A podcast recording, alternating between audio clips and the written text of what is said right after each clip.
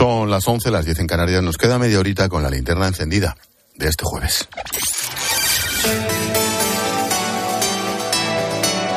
Con Expósito, la última hora en la linterna. Cope, estar informado. Comienzo con una última hora, un posible nuevo caso de violencia machista. La Guardia Civil ha hallado el cuerpo sin vida de una mujer de 49 años en su domicilio en Godelleta, en Valencia. No presentaba signos de violencia, pero han detenido a un hombre que había quebrantado una orden de alejamiento sobre ella. Por ahora se desconoce si había relación entre ambos. Por lo demás, terminamos un día en el que hemos estado muy pendientes del grave problema de la sequía en España. En Cataluña entran en vigor ya las medidas de emergencia que van a afectar a unos 6 millones de personas de las áreas de Barcelona y Girona. En Andalucía también están empezando a tomar medidas, mientras que en otros puntos del país como Extremadura o Castilla-La Mancha está en alerta por si la situación empeora. Detalles, Carmen Lavallén. Con los embalses bajo mínimo, sobre todo en Cataluña y Andalucía, además de otros puntos de España, para febrero y según recoge el último informe COPE, tampoco se prevén lluvias por encima de lo normal que recuperen nuestras maltrechas reservas de agua, también afectadas por el aumento de las temperaturas. Sergio Vicentes, investigador del Centro Superior de Investigaciones Científicas. Cada vez nosotros consumimos menos en nuestras casas. Pero claro, cada vez resulta que tenemos una mayor demanda del sistema agrícola, a pesar de que estamos por encima de 55.000 hectómetros cúbicos de capacidad. La agricultura y en particular el regadío consumen el 80% del agua disponible en España. Los sistemas de riego se han modernizado, pero la superficie agrícola casi se ha triplicado en los últimos 70 años. Estanislao Arana es director académico del Foro de la Economía del Agua. Nunca hemos culminado, ¿no? Es muy difícil tener toda la la, inversión necesaria en materia de recursos hídricos. Y es verdad que por nuestro carácter acudimos a, a estas situaciones cuando estamos ya en la época de emergencia, ¿no? Como ahora. Pero bueno, algo se ha hecho, algo se ha mejorado y, y bueno, y estamos ahí en la línea. El posible recurso a barcos para el aprovisionamiento está entre las posibilidades que se barajan. Es una solución muy cara y limitada a la que llegaremos, subrayan, si sigue sin llover lo suficiente en primavera. En COPE hemos estado en distintos puntos de España con una programación especial sobre esta sequía. No es un problema fácil de resolver, sobre todo porque no parece que las próximas lluvias vayan a solucionarlo. Esta noche hemos hablado con los que saben de esto, con Jesús Carrera, investigador del Instituto de Diagnóstico Ambiental y Estudios del Agua del CSIC. Lo del cambio climático no es solo sequías, también habrá más periodos húmedos. Lo que tenemos que hacer es aprovechar los periodos húmedos para recargar los acuíferos y con ello tendremos agua cuando no llueva. Claro que hay que cambiar un poco el estilo de vida y bajar un poco los niveles de consumo y todas estas cosas. En cuanto a las protestas de los agricultores, nos llega una última hora. El gobierno de Portugal acaba de alcanzar un acuerdo y poco a poco empiezan a retirarse los bloqueos de carreteras como las que unen el Portugal con Extremadura. También en Francia parece que vuelve la calma tras las últimas promesas de su gobierno, aunque los sindicatos no descartan movilizaciones si no hay avances. En España, mañana se reúne el ministro Luis Planas, como dice Herrera, se ha despertado de la siesta, con las asociaciones agrarias que han anunciado movilizaciones para la semana que viene. Hace un rato hemos hablado con Rubén Martínez, lleva más de 15 años trabajando el tomate en Oteiza, Navarra no dejar tomar, eh, eh, entrar productos fuera de Europa y si entran que tengan los requisitos pues como los tenemos los demás. Esa es la solución. ¿eh? Nosotros podemos abastecernos con una calidad clara, cumpliendo unas normativas que hay que cumplirlas porque eso luego nos lo llevamos a la boca, pero, pero claro, no hacemos nada si nos traen uva desde Chile sin cumplir ningún tipo de trazabilidad. El debate político ha vuelto a estar marcado por la ley de amnistía. Como te hemos contado, Sánchez ha dicho que quiere que se apruebe sin cambios porque los independentistas no son terroristas y, por tanto, están cubiertos con la reacción actual. En Moncloa confían en que Yus acabe por ceder y salven la ley en la Comisión de Justicia. Ricardo Rodríguez, buenas noches.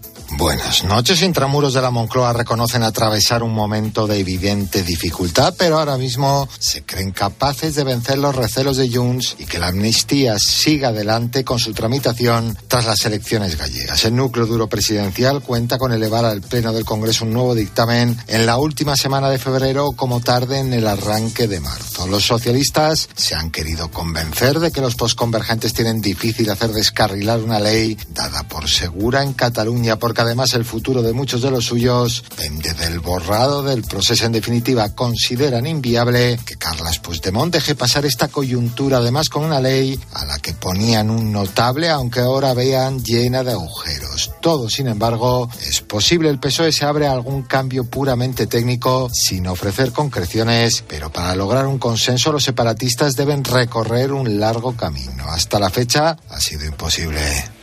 Y en Galicia esta noche arranca la campaña para las elecciones del 18 de febrero. El popular Alfonso Rueda aspira a retener la mayoría absoluta del PP y todas las encuestas apuntan a que lo logrará. El segundo puesto sería para el Bénega y el PSOE en tercer lugar de los sondeos de la E.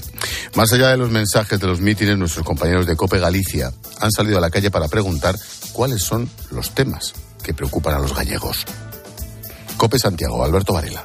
La sanidad, la educación o el empleo son los asuntos que más preocupan en las calles de Galicia. Tema del trabajo para la gente joven, eh, un poco el tema de la vivienda que hay en ciertas ciudades de Galicia. Lo primero que tienen que abordar es la sanidad. Me preocupa que continúe la estabilidad en Galicia y creo que con el gobierno actual sería el mejor camino a seguir. Con los políticos no estoy, voy a votar, ¿eh? Yo voto siempre. Sí.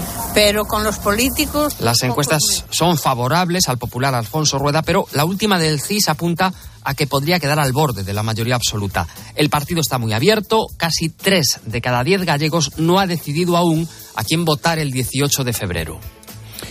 Más cosas. Mañana nos despertaremos con la publicación del primer dato de empleo del año. 2023 cerró con 2,7 millones de parados oficialmente, con la afiliación en niveles récord, aunque el mercado ha empezado a mostrar síntomas de ralentización. Marta Ruiz. Mañana comprobaremos cómo ha arrancado el mercado de trabajo que ya dejaba señales de cierta ralentización al cierre de 2023.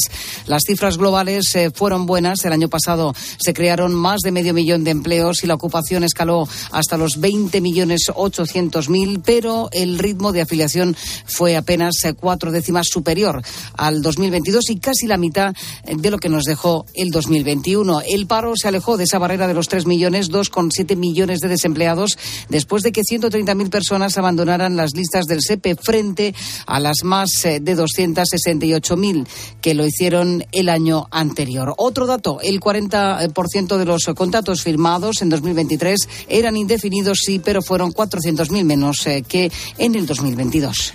Hablando del mercado laboral, atención al siguiente dato. Uno de cada cuatro personas que en España tienen o han tenido cáncer se quedan sin trabajo. La Asociación Española contra el Cáncer alerta de que el riesgo de perder el empleo aumenta un 34% para los más de 2 millones de pacientes que están en edad de trabajar. Te recuerdo, el domingo es el Día de Lucha contra el Cáncer. Sandra Asenjo. Esta enfermedad supone para cerca de la mitad de las familias un coste de más de 10.000 euros, lo que provoca que muchas de ellas se sitúen en riesgo de exclusión social. En el caso de Mari Carmen, a quien le diagnosticaron un cáncer de colon hace dos años, le supuso parar por completo porque es autónoma. Se para la vida, se para el mundo, dejas de tener ingresos. En mi caso, que soy artesana, solo piensas en sobrevivir, nada más. Durante la incapacidad temporal, los pacientes ven cómo un un cuarto de su salario se reduce, mientras en el caso de la incapacidad permanente, una espera que se puede alargar dos años, en muchos casos las secuelas y también el estigma social les impiden retomar su antiguo empleo o buscar uno nuevo. Begoña Castro es trabajadora social de la Asociación Española contra el Cáncer. Este impacto suele comenzar incluso antes del diagnóstico, cuando la persona tiene que ir a ciertas pruebas médicas, ausentarse del trabajo. Para que puedan retomar su vida con la mayor normalidad, las empresas deben facilitar facilitar el retorno de los pacientes, hacer una escucha activa e intentar adaptar los puestos de trabajo a sus necesidades. Y te recuerdo la otra última hora que te hemos adelantado en tertulia. La Conferencia Episcopal de Panamá informa que han encontrado al cardenal español José Luis Lacunza, de 79 años, obispo de la diócesis de David, que llevaba desaparecido desde el martes. Según la prensa panameña, estaba dentro de su vehículo, desorientado, en buenas condiciones de salud, a 39 kilómetros de su localidad.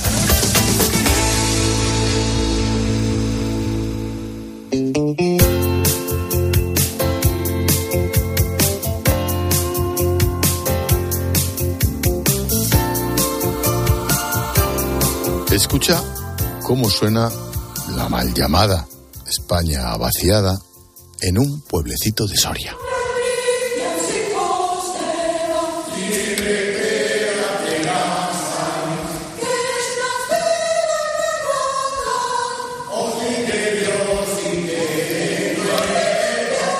Es el coro de Fuente Armejil, un pueblecito de Soria de 60 habitantes. Esta agrupación no profesional de 15 personas de entre 60 y 80 años ha sido escogida para acompañar una Eucaristía en el Vaticano. Esta noche Paloma Serrano le pone el lazo a la linterna con nuestra historia bonita del día.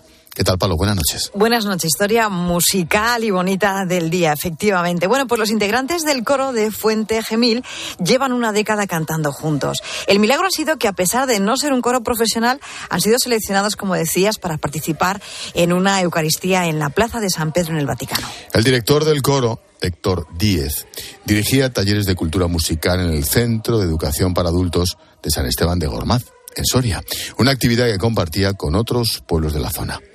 Sus clases dieron lugar a pequeños grupos corales para toda la provincia. Cada pueblo quería tener su propio coro. El alcalde de Fuente Armejil, viendo en, en, la misa solemne de su pueblo cómo había cantado el coro de Alcubilla, pues me dijo, yo quiero montar un coro en, en mi pueblo, como, como vosotros, y montamos el coro en Fuente Armejil. Y durante un tiempo funcionábamos juntos, Alcubilla de Avellaneda y Fuente Armejil, y éramos un coro de 25 personas antes de la pandemia, pero la pandemia se pegó especialmente con Alcubilla de Avellaneda Ay, la pandemia. Vaya. Bueno, ahora todos los ensayos, fíjate, se centran en la coral de Fuente Armejil. El encuentro entre los vecinos va mucho más allá de que las voces suenen armónicamente. El ensayar es mucho más que lo musical porque es una especie de, de encuentro social en, el duro invierno soriano. Supone salir de casa para ir a ensayar con, con toda ilusión y es el momento en que muchos vecinos del pueblo pues se juntan y aparte de tener el ensayo musical, pues posteriormente hablan de las cosas del pueblo, se encuentran y, y bueno, es un, un, motivo de vida en estos pueblos tan olvidados de la España vaciada, tan, tan envejecido, tan abandonados.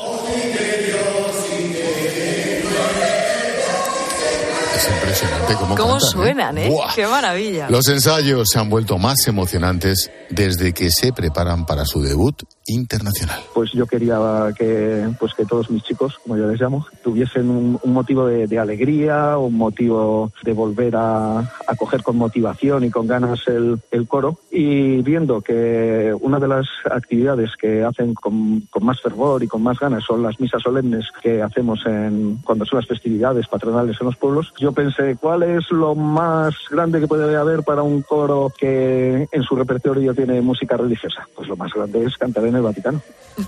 Y ahí están. El Vaticano recibe peticiones de corales de todo el mundo, pero el talento de la coral de Fuente Armejil ha enamorado a los romanos. Desde abril del año pasado estaban pendientes de esta petición y finalmente en noviembre recibieron la noticia.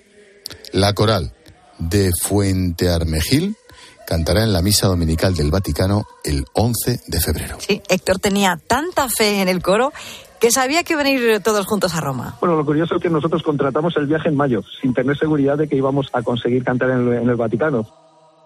No todo el coro podrá coger el avión, cuatro de ellos se encuentran en situación de dependencia y no podrán viajar hasta allí, por eso han tenido que contar con voces del coro de Burgo de Osma y de San Esteban de Gormaz. Fíjate, Lucía de 66 años, además de la emoción de cantar en el Vaticano, nunca había tenido un billete de avión entre sus manos, aunque ha dicho que lo más eh, lo que más ilusión hace, lo que es más importante es ir a ensayar. Yo es que mi familia hemos sido siempre muy muy cantarines y, y yo de pequeña cuando estaba en las monjas también iba estaba en el coro, me gusta cantar y te emocionas y además es que dices, bueno, es que en Fontalbacil tampoco tienes tantas actividades y dices, bueno, mira, pues ya tengo que ir al coro a ensayar, a ver lo que ensayamos hoy, a ver lo que nos toca.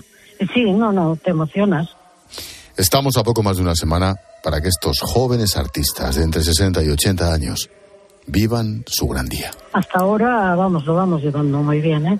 No estamos nerviosos, estamos más emocionados y con la ilusión de, de, llegar a cantar al Vaticano, porque oye, es que es el sitio más grande de la cristiandad donde puedas coger y, y cantar. Por lo demás, eh, vamos, bastante bien. Qué, Qué plomo, ¿eh? ¿Cómo habla Lucía?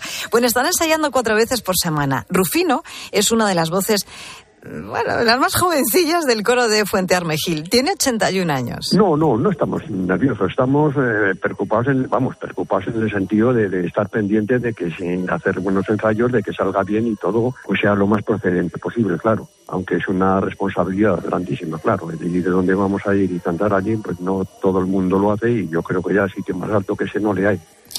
Rufino nos ha hecho hoy el saludo de las ocho.